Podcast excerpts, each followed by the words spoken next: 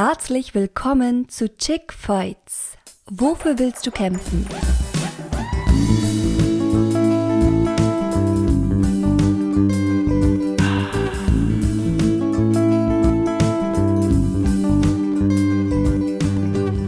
Dieser Podcast ist eine Ode an die Weiblichkeit und gibt dir Handwerkszeug, um Essanfälle zu heilen und dich wohlzufühlen in dir und in deinem Körper.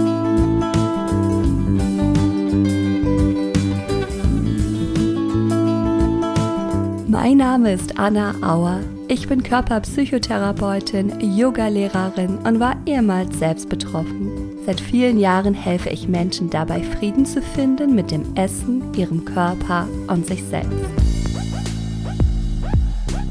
Herzlich willkommen, Shivani. Ich freue mich riesig, dass du bei mir im Podcast bist heute mit einem ganz, ganz spannenden Thema, nämlich Stress und Atem. Und äh, bevor wir aber einsteigen, stell dich doch bitte mal ganz kurz vor für diejenigen, die dich nicht kennen. Ja, hallo liebe Anna. Ich freue mich natürlich riesig, dass ich da sein darf. Und ich bin äh, Shivani Vogt. Ich bin Psychologin. Ich bin momentan unterwegs als Haussitterin. Ich bin seit drei Jahren auf Reise. Mhm. Ich mache meine Arbeit online und ich habe auch einen Podcast, der heißt Frau Selbstbewusst. Das ist auch ein super Podcast, den werde ich auch später verlinken. Mm, und dass du gerade als Haussitterin unterwegs bist und ich ja gerade auch als digitale Nomadin. Ich glaube, darüber könnten wir auch äh, einige Episoden machen. Ja, da könnten wir viel drüber sprechen. Genau, aber vielleicht ähm, das in einem anderen Podcast, wo es äh, um solche Themen geht.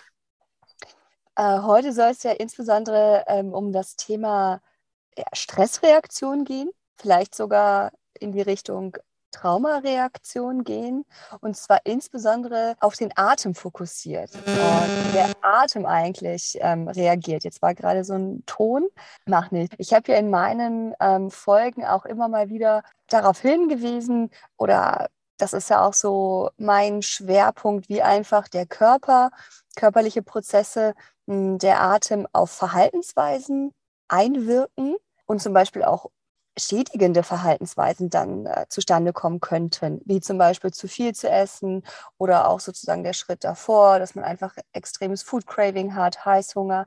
Aber es könnten natürlich auch andere ungünstige, ungesunde Verhaltensweisen sein, die aufgrund von so einer Stressreaktion einfach hervorgerufen werden. Und man kann natürlich auch ganz viel selbst tun, indem man eben ähm, das überhaupt mitbekommt und dann vielleicht auch ein oder zwei Übungen macht, um sich da wieder runter zu regulieren. Und Genau darum geht es ja heute und zwar ganz speziell mit dem Fokus Atem. Und ich finde es so toll, dass du da bist, weil du einfach die Spezialistin bist, auch was das Thema ähm, ja, Neurobiologie angeht. Ich glaube, du hast da unglaublich viel Wissen, auch was tatsächlich auch in der Forschung up-to-date ist, was der Körper tatsächlich macht, was dabei passiert, wenn so eine Stressreaktion passiert. Und ähm, als erstes würde mich auch mal interessieren, was ist denn deine Erfahrung oder auch dein Wissen aus deiner Expertise, wie denn Atem und Wohlbefinden zusammenhängt? Ja, das ist in der Tat ein ganz, ganz, ganz interessantes Thema. Da, wo ich mich auskenne, ist nicht so die Neurobiologie, sondern einfach das Nervensystem. Und mhm. zwar vor allem das autonome Nervensystem. Also das, das reagiert, ohne dass wir einen Einfluss drauf haben diese automatischen Reaktionen, die ja oft auch dem Unterbewusstsein zugeschrieben werden. Und du hast jetzt erzählt von Essen und von Atmen und das sind ja ganz grundlegende ähm, Fähigkeiten oder Regulationen, die wir zur Verfügung haben. Unser Nervensystem, das kann in verschiedenen, das hat verschiedene Fähigkeiten. Vielleicht ich mag erstmal darauf eingehen. Sehr gerne. Unser Nervensystem hat eigentlich, also das autonome Nervensystem hat nur drei Fähigkeiten. Und zwar die eine Fähigkeit ist, wir können in Beziehung sein. Da ist die Empathie eingeschaltet, da haben wir eine gute Laune, da haben wir Kraft und Zugang zu unseren Fähigkeiten. Und wenn jetzt was passiert, was uns Sicherheit oder Vertrauen raubt, dann ist das wie ein Schalter, Und unser Nervensystem schaltet um in den Kampffluchtmodus. Und in dem Modus haben wir jetzt vollkommen andere Fähigkeiten. Unsere Genau, Empathie. und da ja. dürfte, ich dich da einmal ganz kurz unterbrechen Mhm. und was Ja, reinfragen, weil Ja, m, wenn du das nämlich so erzählst, dann klingt das ja hochdramatisch, etwas, was unser Vertrauen äh, raubt oder ja, äh, ne, eine Verunsicherung macht. Ähm, Aber das kann ja auch im Alltag passieren, bei Kleinigkeiten sozusagen. Ne? Was wäre genau. denn sowas? Hast du ein Beispiel dafür, was, was uns die Sicherheit rauben könnte im Alltag, dass wir schon von dem einen Modus, von dem Sicherheitsvertrauen, von dem Beziehungsmodus in den Kampf- oder Fluchtmodus wechseln? Da jetzt die Frage, welche Auslöser können das sein, die unser Nervensystem wirklich umschalten? Und da gibt es Dinge, das kann sein, da ist jetzt aktuell was, was mich ängstigt. Das können, es kann die Nachricht sein, es ist Krieg. Es kann aber auch sein, da ist jemand, der schaut mich schräg an. Das kann sein, es, ich sitze hier in meinem Büro und schaue zum Fenster raus und ich höre ein Geräusch hinter mir. Mhm. Also irgendetwas, was mir einen, eine Information gibt darüber, dass keine Sicherheit da ist oder dass ich jemandem nicht vertrauen kann. Also es können wirklich Kleinigkeiten sein, ne? die, wo Es man können Kleinigkeiten sein. Genau, wo man denken würde, ja, wieso ist doch jetzt nichts passiert? Was soll jetzt da mich irgendwie Ja. negativ beeinflussen?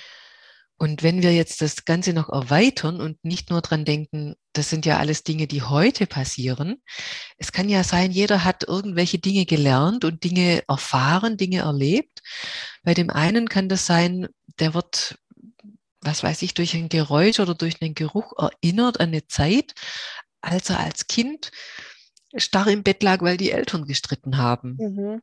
Und irgendein Knarren von einer Tür hört sich so an wie damals und zack ist die alte Unsicherheit von damals da. Ja, Und dann sind wir da voll drin. ja, ja, genau. Und Und so kann das quasi, ja, So kann das dann kommen, dass wir von diesem Sicherheitsmodus in diesen Kampf- oder Fluchtmodus gehen, genau, ganz automatisch, ohne dass wir es überhaupt richtig, mitbekommen, sondern genau, es passiert sozusagen einfach in uns. richtig. Genau. Und da an dem Punkt habe ich dich so ein bisschen unterbrochen, habe ich reingefragt, äh, wie geht es dann weiter, wenn ich in den Kampf- oder Fluchtmodus rein Ja, wechsle? Ich habe angefangen im, in diesem Beziehungs- oder Sicherheitsmodus. Das, das ist eigentlich das, wo wir sein wollen. Und das Schlüsselding ist jetzt, in dem Moment, wo mein Körper umschaltet in den Kampf-Flucht-Modus, hat er andere Fähigkeiten. Also meine Wahrnehmung, die schaltet um von ich nehme alles in dem Raum wahr auf ich habe einen Fokus. Ich habe jetzt plötzlich so einen Tunnelblick und ich sehe nur noch ja eigentlich diesen Weg, den ich flüchten sollte oder diesen einen, den ich jetzt da bekämpfen soll vor mir und alles andere ist ausgeblendet, ist nicht mehr wichtig. Mhm. Und so werden alle Wahrnehmungskanäle quasi fokussiert auf das, was jetzt wichtig ist. Ich nehme quasi nicht mehr ganzheitlich wahr, sondern ich bekomme auf allen Wahrnehmungskanälen einen Tunnelblick. Auch Mhm. meine Ohren, die werden fokussiert auf diese Angstreize, auf bestimmte Frequenzen. Mhm. Das ist auch, wenn diese Geräuschempfindlichkeit da ist. Manche werden dann geräuschempfindlich oder können nicht mehr ertragen, wenn Menschen über einem auf der Decke, äh, also am, am Boden mit den Stöckelschuhen gehen. Da werden die so wütend und könnten aus der Haut fahren Mhm. Und denken nicht im Traum dran, dass es was damit zu tun hat, dass das Nervensystem umgeschaltet ist und vielleicht auch an eine alte Verletzung erinnert wird dadurch. Mhm. Mhm. Oder, also ich selber habe das auch. Ich habe mich aus einer Migräne geheilt durch dieses Mhm. Wissen. Und so ein Schlüsselpunkt, ein Schlüsselmoment davon für mich war zu erkennen, ich bin jetzt in dem Kampffluchtmodus oder ich Ja. bin im Verbundenheitsmodus. Mhm. Und der, der erste, die erste Information, die mir das immer wieder rückgemeldet hat, war, ich konnte es an meiner eigenen Stimme erkennen. Ah, okay, das ist ganz spannend, weil auch die Stimme hat ja super viel zu tun mit Ja, dem Atem wiederum. Total, Was richtig. konntest du da mitkriegen? Und zwar habe ich erkannt, meine Stimme jetzt, wenn ihr mich jetzt hört, die ist so moduliert, die hat eine, eine riesige Tiefe. Mhm. Also ich moduliere von oben nach unten und die hört sich an. dass sie ja so Wärme vermittelt und mhm. manche sagen mir, da könnte ich mich reinlegen, Total. wenn du sprichst. Kann ich nur bestätigen, Shivani. Aber wenn, wenn mein System umschaltet in den Kampffluchtmodus, ich mache das jetzt nach, mhm. dann, dann hört es auf, diese Modulation, und dann ist es so auf einer Linie, dann ist das wie so ein, wie ein Pfeil. Also dann verändert sich die Stimme und bekommt nicht mehr die Modulation, sondern ist zack auf einer Linie. Verstehe ich total. Das ist ja auch in dieser, ähm, in dem Kampf- oder Fluchtmodus ist der Körper ja auch verspannt. Also das geht ja bis in, in die Faszien wirklich rein, bis tief ins Richtig. Gewebe. Das ist eine genau. hohe, hohe Anspannung dann ist ja auch gut nachvollziehbar, dass dann die Stimme, die ja einen bestimmten Raum braucht, um zu schwingen, um zu resonieren, um diesen Klangraum zu erzeugen, dass das genau. auf einmal nicht mehr möglich ist, weil die einfach Richtig. eingespannt ist in dieser, genau. ja, kann man schon sagen, auch Angstre Angstreaktion. Das ist ja letztendlich eine Angstreaktion, auch die Kampf- oder Fluchtreaktion. Genau, da, ja. da ist Angst da. Und genau. das Ding ist der Hauptnerv, der das vermittelt, ist der Vagusnerv. Mhm. Aber das ist nicht der einzige, sondern die ganzen Gehirnnerven gehören dazu. Und einige davon, die versorgen auch diese Schulterpartie, mhm. die oft ja verspannt ist. Ja. Also ja. wenn man das mal verstanden hat, wie das alles zusammenhängt, dann ist es eigentlich ganz klar, dass diese Verspannungen mit dem Kampffluchtmodus zusammenhängen. Genau. Und in diesem oberen Bereich, beziehungsweise ja auch äh, hier so Schlüsselbeinregionen, sind ja auch wieder die Lungenspitzen, die ja Teil unseres gesamten Atemvolumens sind. Und auch der Atem, der ja sozusagen im Brustbereich sich ausweitet, bis tief, wenn wir dann wirklich in die tiefe Bauchatmung gehen, wenn wir entspannt sind, ja auch wirklich ne, über das Zwerchfell auch äh, bis tief in, in den Bauch runter äh, reicht. All das wird minimiert, wird ein bisschen eingeengt. Und wie ist dann genau, hm, wie ist dann genau die Reaktion des Atems in so einem Kampf- oder Fluchtmodus? Ich gehe gleich auf die Frage drauf ein. Mir ist gerade noch was eingefallen. Ich mhm. nehme gerade Gesangsunterricht. Und das Interessante war, meine Gesangslehrerin hat mir als erstes beigebracht, wie ich den Körper entspanne. Ah, ja wie mache ich das, dass mein ganzer Brustraum entspannt ist und dass ich das Zwerchfell aktiv nach unten fallen lassen kann, dass ich das entspannen lassen kann. Und das ist auch der Schlüssel. Ähm, ne, also, wie erkläre ich es? Die Atmung ist das erste oder das einzige, wie ich quasi bewusst umschalten kann. Mhm ich sagte vorhin, dass was mir als erstes geholfen hat, war zu erkennen, in welchem Modus bin ich jetzt. Ach, an der Stimme habe ich gehört, ich bin im Kampffluchtmodus. Und jetzt brauche ich ja was. Wie kann ich es aber jetzt wieder zurückschalten? Und das ist die Atmung. Genau. genau. Also auch die Atmung wird eng, wird flach, wird oberflächlich. Manche, die haben sogar das Gefühl, die Atmung, man ist so wie so in einem Korsett eingespannt ja. und man kann kaum mehr atmen durch diese Verspannungen. Und wenn ich jetzt so einen Atemseufzer mache, der kann das umschalten. Also dieser Impuls alleine kann mein Nervensystem wieder umschalten in diesem Verbundenheitsmodus. Das finde ich ganz interessant, wie du das beschreibst ich kenne das auch von einigen von ähm, Klienten, die dann auch zu mir kommen und sagen, ich fühle mich wie in ein Korsett, wie in eine Rüstung gepresst. Mhm. Und der Wunsch ist eben dort rauszufinden.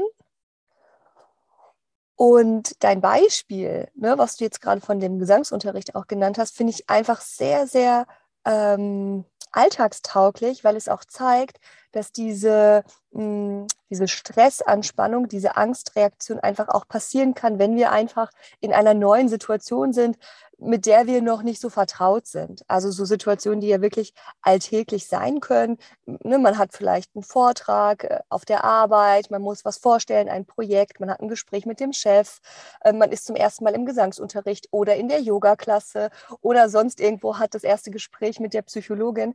Und dann kann es schon sein, dass über diesen ähm, ja, dieser erhöhte Stress, der einfach in dem Moment da sind, da ist, dass das schon Auswirkungen hat aufs autonome Nervensystem der Atem sich einengt, Atem nicht mehr so gut möglich ist. Und das ist auch der Moment, wo wir das selbst bemerken könnten oder bemerken Richtig. müssten, um etwas ja. tun zu können, dann letztendlich. Genau. Für viele ist es ja so normal, weil manche in diesem Korsett leben. Genau. Die haben das irgendwann mal erlebt, dass der Körper in eine Starre gegangen ist und dann gehen oft auch die Gefühle in eine Starre, mhm. weil das was anders ist an den Fähigkeiten. Im Verbundenheitsmodus haben wir Zugang zu den Gefühlen und in dem Moment, wo das Nervensystem umschaltet, dann ist es wie wenn auch Gefühle einfrieren. Es ist zwar Angst da oder Wut aus diesem Kampffluchtmodus, aber eine Trauer ist nicht zugänglich oder Freude ist nicht zugänglich sondern einfach nur diese beiden Gefühle aus dem Kampffluchtmodus. Und wenn, wenn ich so in der Starre bin, dann merke ich das selber oft gar nicht mehr, sondern ich merke nur noch, ich bin erschöpft oder ich denke mal, ich kenne das nur von den Pferden. Wenn Pferde Angst haben, die essen, die, die fressen dann was und dann die beruhigen sie sich. Ja, genau. Das funktioniert bei den Menschen genauso. Ich kann mich durch Essen total beruhigen und dieses emotionale Essen kann einfach ein Zeichen sein. Ich bin emotional erstarrt und durch Essen komme ich da raus. Ja, das ist auch der Grund, warum ich eigentlich dieses Essensthema total spannend finde, weil es uns direkt einen Hinweis darauf gibt, ah, wie geht es mir eigentlich, wenn ich es doch vielleicht die ganze Zeit vorher nicht mitbekommen habe, weil ich es vielleicht noch nicht geübt bin, mich selbst gut wahrzunehmen, weil ich vielleicht Richtig. eher äh, geübt habe, meine Bedürfnisse runterzudrücken. Kann aber dieses Überessen oder auch dieser Heißhunger, dieses emotionale Essen einfach ein wunderbarer Weckruf sein, um, um zu sagen, hey, äh, pass doch mal auf dich auf oder schau mal, was ist da eigentlich gerade passiert, in welchem Modus bist du eigentlich? Richtig. Ja. Bist du gerade in einem Beziehungsmodus oder bist du gerade im Kampf- oder Fluchtmodus? Richtig. Und das zu erkennen, das ist so Gold wert. Weil das, also für mich hat es mein ganzes Leben verändert. Das ist natürlich unglaublich spannend. Ich weiß nicht, ob du da noch weiter darauf eingehen magst oder ob das einfach ein kleiner Hinweis ist. Und die Hörerinnen und Hörer, die da Lust drauf haben, die hören vielleicht auch in eine deiner Podcast-Episoden rein. Hast du da ein bisschen was zu erzählt? Naja, was es für mich verändert hat, war einfach, dass ich aus der Migräne rausgefunden habe. Okay. Und das ist ja eine, ich war damals in einem Zustand, wo ich zwei Attacken pro Woche hatte. Das ist kein Leben, das ist ein Dahinvegetieren. Ja. Und ich habe keine mehr, sie ist weg. Mhm. Ja. Also ich habe das geschafft zu überwinden, alleine dadurch, dass ich das Nervensystem verstanden habe und umgesetzt habe, was das kann und was mich da rausführt. Und ich denke, deine Hörerinnen sind eher mit dem Essen ähm, im Konflikt, in einem Struggle am Kämpfen. Und auch da kann das Nervensystem dich rausführen.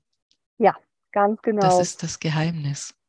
Das ist das Geheimnis, das ist auch das, was ich so erfahren habe tatsächlich auf meinem Weg und was ich auch immer wieder hilfreich finde in der Arbeit mit den Menschen und auch natürlich auch in den Yoga-Klassen, aber auch in den ähm, Einzelsitzungen, dass es letztendlich darum geht, erstmal wahrzunehmen, in welchem Modus bin ich. Ich fand, das hast du auch super schön ähm, erklärt, dass es diese verschiedenen Modi gibt. Und erstmal muss ich mhm. überhaupt mitkriegen, welcher Modus ist gerade aktiv, um dann mich dazu entscheiden zu können, etwas zu verändern dort einzugreifen und zwar nicht mit den Mustern und Verhaltensweisen, die ich bisher hatte. Die will ich ja verändern, unter mhm. Umständen zumindest. Ne? Und wenn ich die verändern möchte, hm, was kann ich denn machen, um vom einen Modus zum anderen zu schalten? Richtig. Und was kann ich konkret auch, ähm, also wie kann ich da tatsächlich auch konkret am Atem ansetzen? Eine Sache hattest du schon gezeigt, dieses ne, mhm. tiefer mhm. Atemzug holen, Richtig. Ah. ja, einfach so unter, ich sage auch immer so Unterkiefer öffnen, sinken lassen und wirklich auch zulassen, dass so ein bisschen Stimme vielleicht mit rauskommt. Richtig. Ah, so ein Seufzer. Summen, seufzen. Summen. Das, was? Ja. Das ist mit ein Grund, warum ich jetzt entschieden habe, dass ich singen lerne, dass ich mich dabei auch unterstützen lasse, weil Singen das auch unterstützt. Also ja. Summen, Singen, egal, ähm, äh, also dieses, was wir als Kinder noch wussten. Hab, ja, genau, diese ganzen Geräuschdinger, wofür wir uns heute schämen würden, genau. wenn wir genau. in der Öffentlichkeit das tun. Genau. Als Kind war das ganz normal, dass wir. Ah, ja, ja, total. und es hat Spaß gemacht und das kann das Nervensystem umschalten. Also als Kinder wissen wir das und machen das einfach. Ja, ja. Ja, der Körper ist eigentlich total weise, wenn wir zulassen, dass die natürlichen Reaktionen, die er natürlicherweise machen würde, dass die wieder stattfinden dürfen. Mhm. Dann reguliert sich das System auch ganz von selbst. Ähm, da ist der, unser menschlicher Körper ja genauso schlau und weise wie, de, wie der eines Tieres, der das ja auch Richtig. ganz automatisch macht. Ja. Aber dadurch, dass wir so viel denken und auch so viele gesellschaftliche Normen haben, wie wir uns als Erwachsene eben zu verhalten haben, wird es oftmals einfach schnell abgekappt. Und dadurch du sagst ja, es. und dadurch eigentlich eine ähm, ja, eine anhaltende ja, Stressreaktion verursacht auch. Ja, und aufrechterhalten. Und aufrechterhalten, ja. Mhm. Ich mag gerne noch auf einen dritten, eine dritte Fähigkeit vom Nervensystem eingehen, weil das fürs Zwerchfell auch ganz wichtig ist. Und zwar, bei uns ist, war gestern der Elektriker hier, da ist der Alarm runtergegangen. Ich bin dann raus und habe den Hund gesehen. Und als der Alarm wieder aus war, habe ich gesehen, der zittert. Der, der sitzt da und er zittert. Mhm. Das ist was, was unser Nervensystem total verlernt hat oder was in unserer Gesellschaft überhaupt nicht mehr, das Wissen ist nicht mehr da. Und zwar war der Hund durch den Alarm total im Schock. Und ein Schock heißt, ich bin in einer Starre. Und das kann jetzt körperlich eine Starre sein, das kann emotional eine Starre sein. Oder diese Alarmreaktion kann auch sein, ich werde vom Körper abgespalten. Dass ich bei einem Autounfall zum Beispiel passiert es oft, dass man dann das Geschehen von außen sieht. Das wäre so eine ganz extreme mhm. Dissoziation, heißt das. Und bei diesen Alarmreaktionen spielt das Zwerchfell eine ganz wichtige Rolle. Mhm. Und zwar, unser Körper also auch Säugetiere haben diese Fähigkeit, dass der Körper in Starre geht. Das kennen wir von, wenn die Katze eine Maus hat, dann ist die ganz starr und äh, bewegt sich nicht mehr. Genauso die Antilope, wenn die vom Löwen gejagt wird. Wenn er sie quasi fängt, dann, wenn er sie gerissen hat, dann geht auch sie in eine Starre. Einfach um, um zu schützen, wenn er sie frisst, wenn er, wenn sie aufgerissen wird, dass sie nicht leidet. Genau. Und unser Körper hat immer noch diese Fähigkeit und auf der Ebene vom Zwerchfell findet quasi diese Starre statt, dass es wie, ähm, ja, dass der Körper wie geschützt ist, dass er nichts mitbekommt. Ja, dass er keine Gefühle hat, kein Schmerzempfinden hat. Dass keine Gefühle da sind und kein Schmerzempfinden stattfindet. Und das Zwerchfell ist dann wie, ja, in der Starre, ganz erstarrt, ganz starr. Mhm. Und jetzt jagt uns ja kein Löwe, aber auch so eine Alarmanlage kann uns in den Schock versetzen. Oder gestern habe ich mit einer Frau gesprochen, die war schockiert, weil sich ihr Partner von ihr getrennt hat in, in einer Art und Weise, die einfach für sie schockierend war. Mhm. Oder heute habe ich schon mit einer jungen Frau gearbeitet, die war in so einem Schock, und zwar nicht, weil sie selber einen Schock erlebt hat, sondern weil ihr Vater in einem Schock war. Dessen Vater hat als, als, als er fünf war, einen, einen ganz schockierenden Unfall gehabt. Und es war keiner da, der den, also wir sind jetzt beim Großvater meiner Klientin. Ja, also und das kann sich über Generationen. Genau, ja, dass sich über Generationen richtig. Äh, praktisch auf das Hier und Jetzt auswirken kann ein Schock von meinem Großvater kann in meinem Körper immer noch einen mhm. Schock bewirken, wenn die, den nie jemand gesehen und aufgelöst hat. Ja. Und den habe ich heute mit der Klientin gelöst. Ja, also und da hat ist, was mit dem Schütteln, hat da was irgendwie mit dem Zwerchfell genau, mit dem Schütteln hat richtig. da was eine Verbindung. Und wenn der Urgro äh, wenn der Großvater einen Schock hatte, der, mhm. der auf den Vater überging, weil ihn keiner abgefangen hat und den heute ich auf mir trage, wenn da jetzt jemand kommt und mir hilft, den zu erkennen und zu lösen, dann findet so ein Zittern statt. Ja. Das kann sein, der Körper zittert, das kann aber auch sein, es ist nur der Emotionalkörper. Das merkt man meistens an so einer Kälte und dann kommt Wärme in den Körper. Und wenn sowas passiert, dann beobachte ich, dass auch dieses, das muss ich nicht anleiten, sondern das passiert. Das passiert wenn ich einfach, weiß, plötzliche Entladung. Genau, wenn ich höre, jetzt kommt dieser, dieser Entlastungsseufzer, dann weiß ich, jetzt ist es gelöst. gelöst. Jetzt ist es fertig. Ja. Zum Beispiel in der Endentspannung vom Yoga mhm. passiert es auch manchmal, dass ab einem gewissen Moment dieser tiefe Atem, Atemseufzer einsetzt. Und es ist ganz klar, weil nicht jeder automatisch in so eine tiefe Entspannung reinkommt, natürlich, mhm. ähm, oder nicht jedes Mal.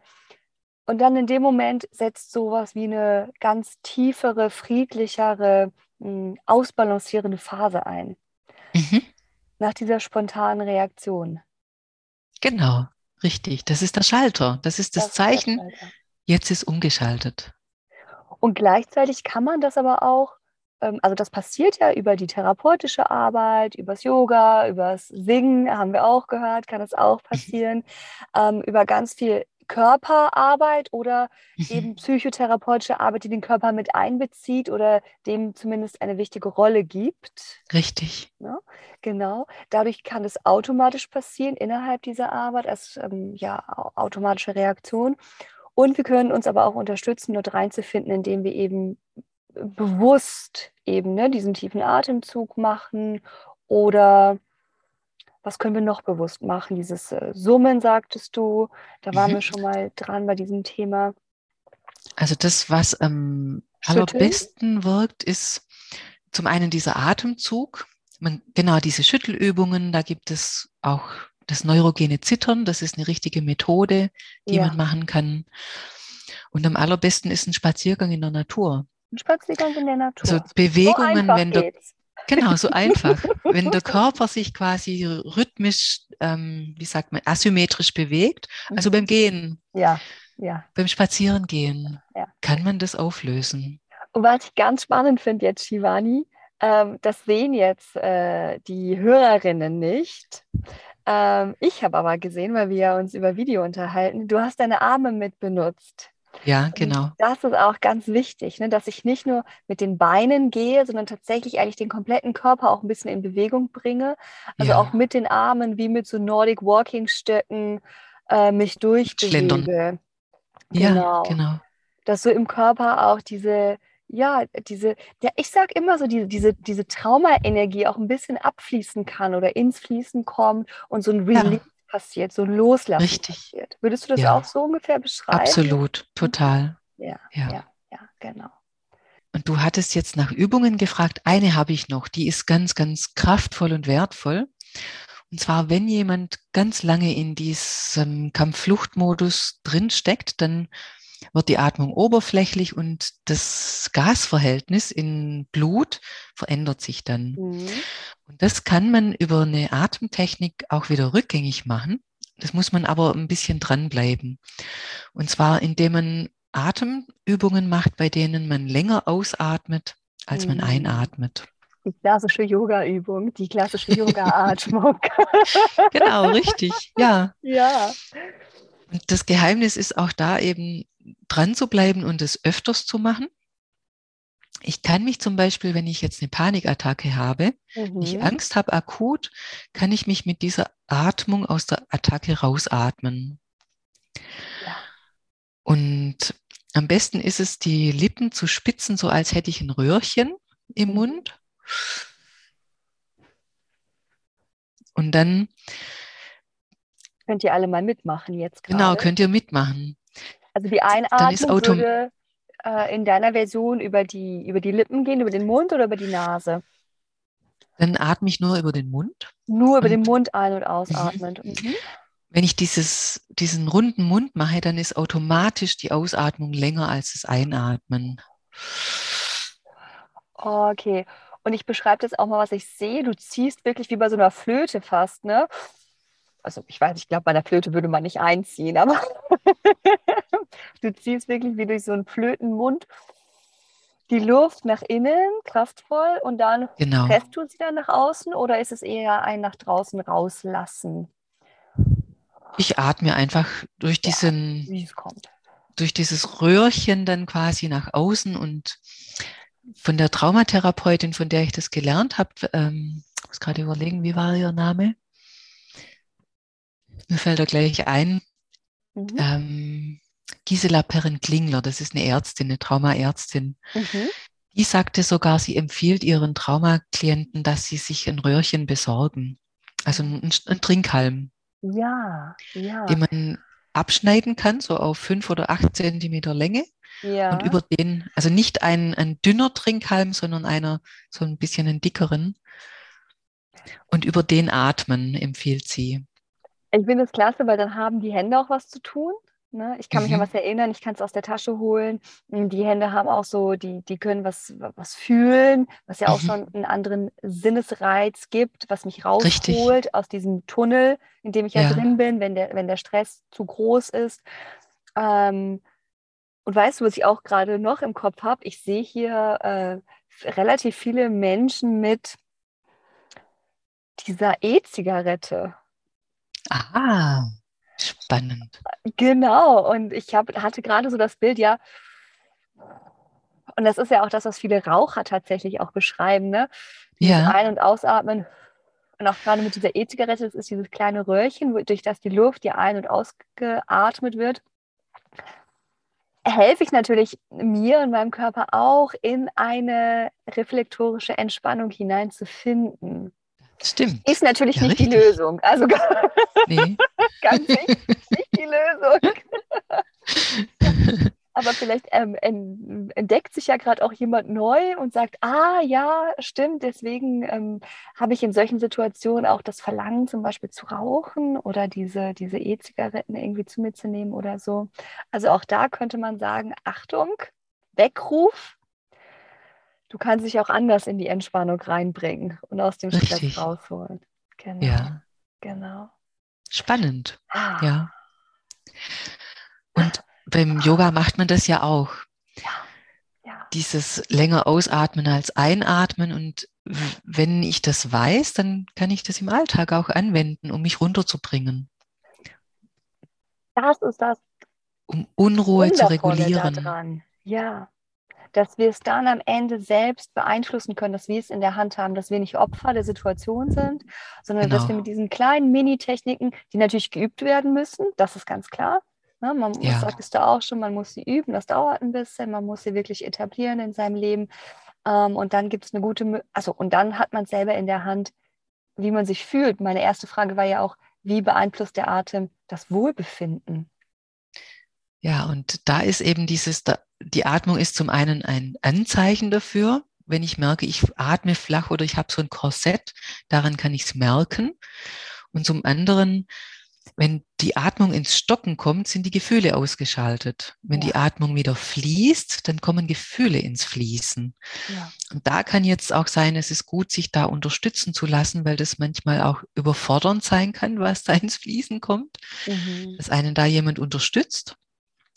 Aber wenn jemand das gewohnt ist oder wenn jemand sich dem stellen kann, sich traut, sich dem zu stellen, dann geht es auch alleine.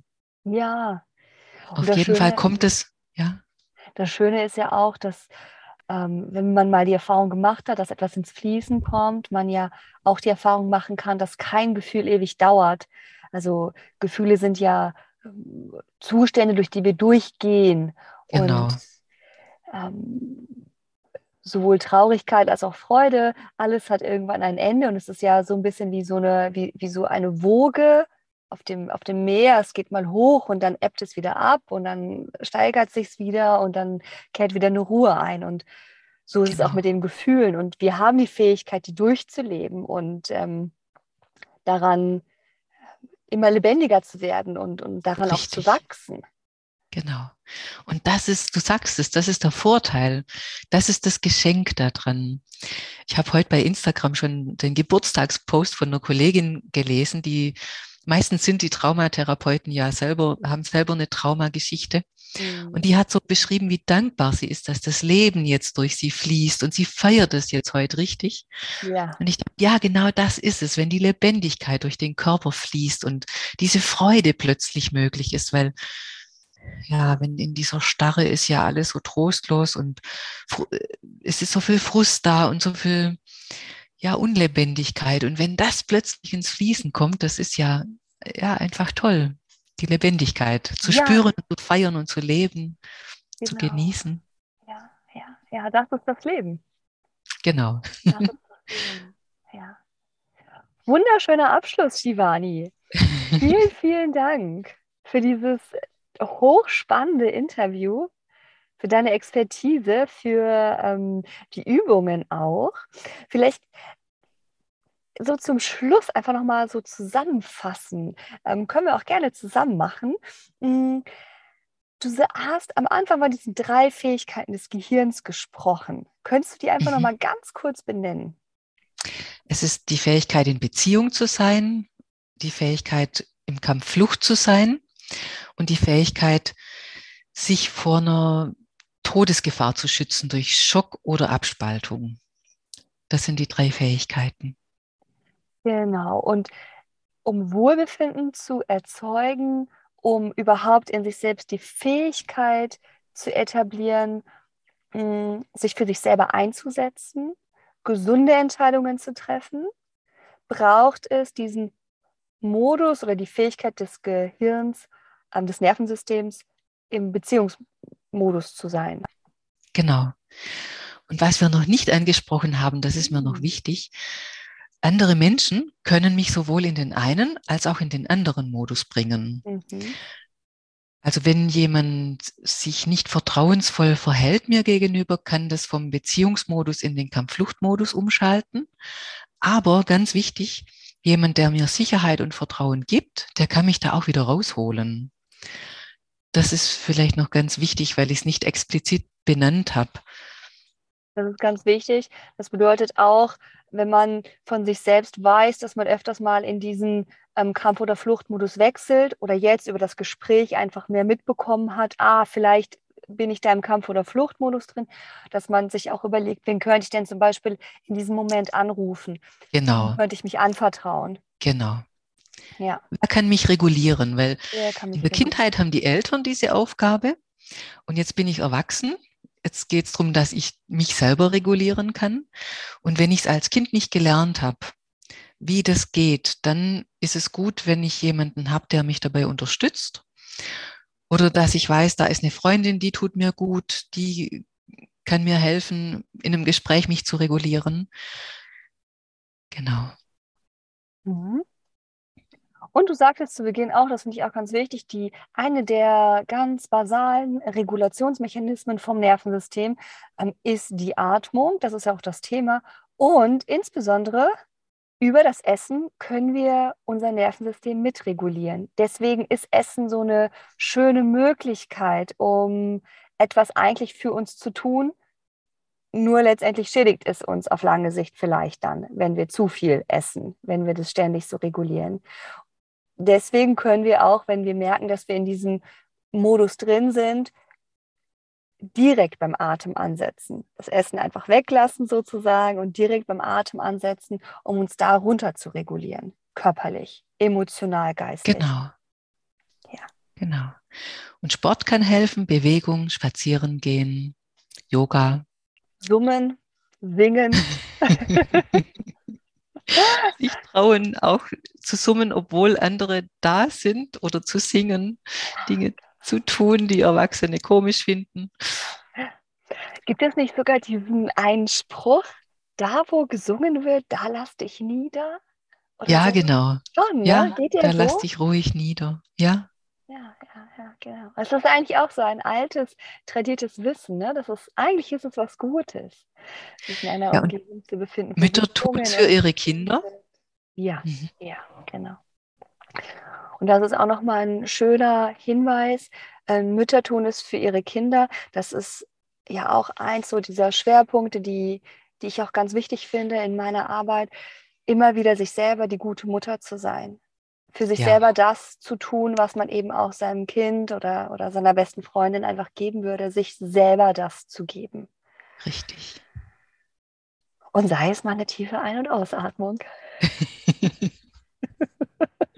mit ein bisschen Geräusch.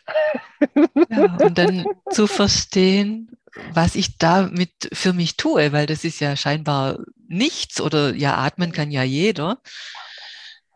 Aber zu wissen, was tue ich jetzt damit für mich, Ja, macht genau. einen Unterschied. Ja, das macht den Unterschied, genau.